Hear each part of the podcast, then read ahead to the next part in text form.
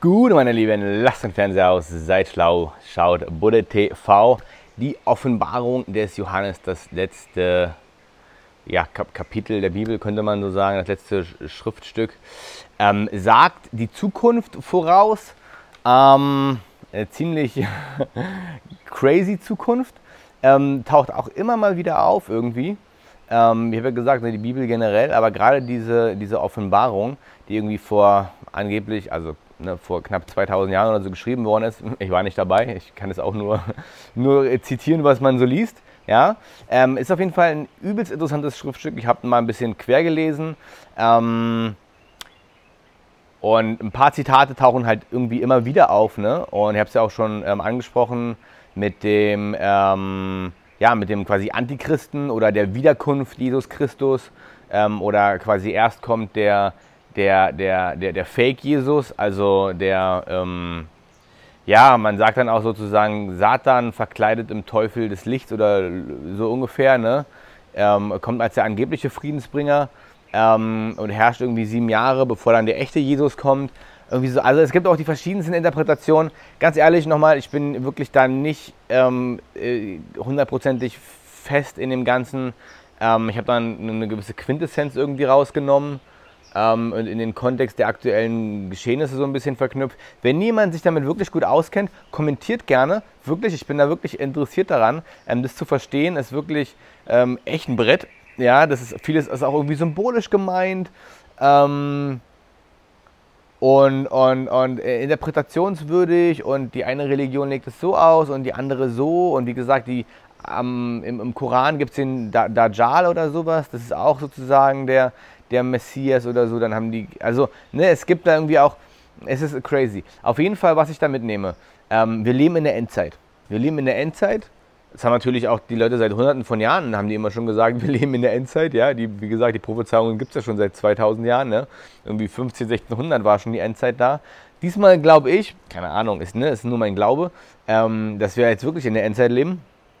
Ähm, und dass jetzt irgendwie durch Corona die Endzeit eingeleitet wurde, so ein bisschen, keine Ahnung. So, ne? Und wie gesagt, jetzt die, ähm, ja, es, sind, es, ist, ähm, es ist immer von der Apokalypse, vom Armageddon auch die Rede. Und ein paar Sachen stehen drin. Eine Sache wird immer wieder genannt, ähm, du wirst, also so mehr oder weniger wortwörtlich zitiert, man wird nichts mehr kaufen oder verkaufen können ohne das Zeichen des Tieres oder irgendwie so.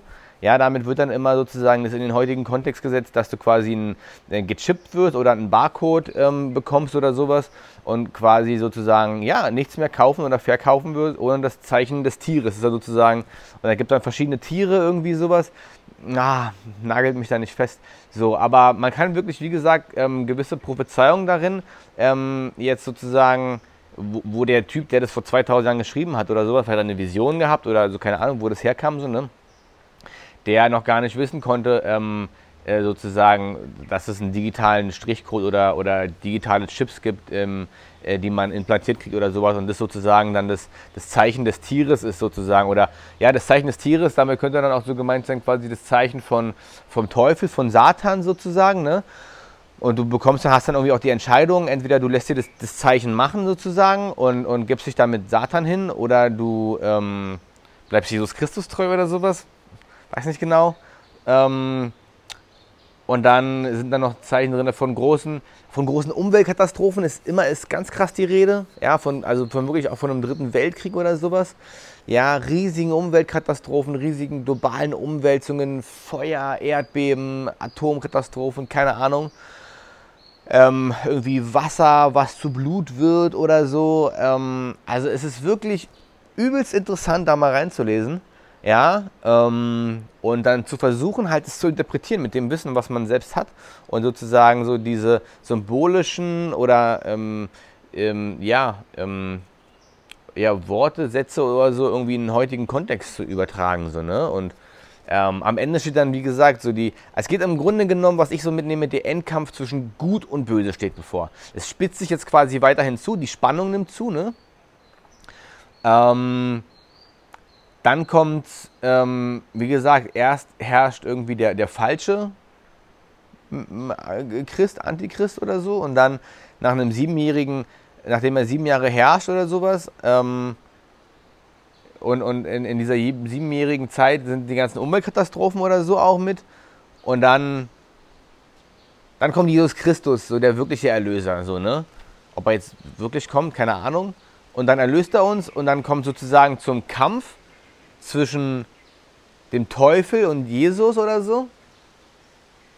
Und dann gibt es noch die vier apokalyptischen Reiter. Boah, es ist so. Naja.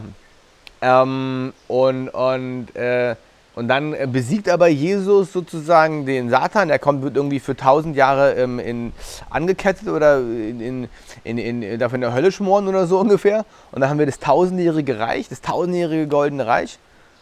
Äh, und dann kommt er aber nochmal wieder, Satan, nach tausend Jahren. Aber es wird uns wahrscheinlich nicht mehr interessieren. Vielleicht sind wir schon wieder nochmal da, ich weiß nicht genau. Und naja, irgendwie geht es dann immer darum, dass du dich als Person, als Mensch, als Seele oder wie auch immer, ähm, dich entscheiden musst, sozusagen, zwischen Gut und Böse. Also es gibt dann sozusagen ähm, kein Dazwischen mehr. Es gibt dann wirklich nur noch Ne, und dann wird halt gesagt, so wie gesagt, wenn du, wenn du das Wort wortwörtlich nimmst und nicht in dem übertragenen Sinne, dass du dann sozusagen dich für Jesus Christus entscheiden musst, ähm, damit du in den Himmel kommst sozusagen. Und wenn du dich für Satan entscheidest, kommst du in die Hölle. So könnte man das interpretieren. So, ne? Ähm, ob das wie gesagt irgendwie wortwörtlich zu nehmen ist, ja, klar natürlich, ne, die Bibelmenschen, sage ich einfach mal, die nehmen natürlich wortwörtlich, äh, ob es irgendwie in einem übertragenen Kontext so stattfindet.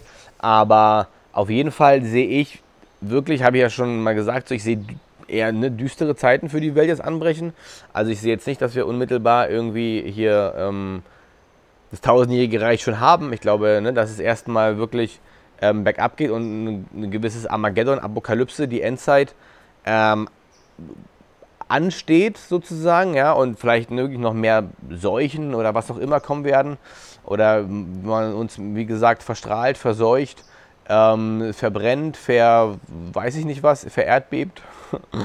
ähm, ja, und, und dass sozusagen die Schatten der Menschen, das Böse wird sichtbar und das Gute und irgendwann ist die Polarisation und die Gespaltung der Gesellschaft fängt auch jetzt schon an, sage ich mal. Ne? Die Leute sehen es jetzt nicht als gut und böse oder sowas, ne? aber es gibt ja schon jetzt, sage ich mal, Anti-Corona, Pro-Corona, mal ganz platt ausgedrückt und dazwischen gibt es nicht mehr viel. Es gibt eine krasse Spaltung irgendwie so, ne?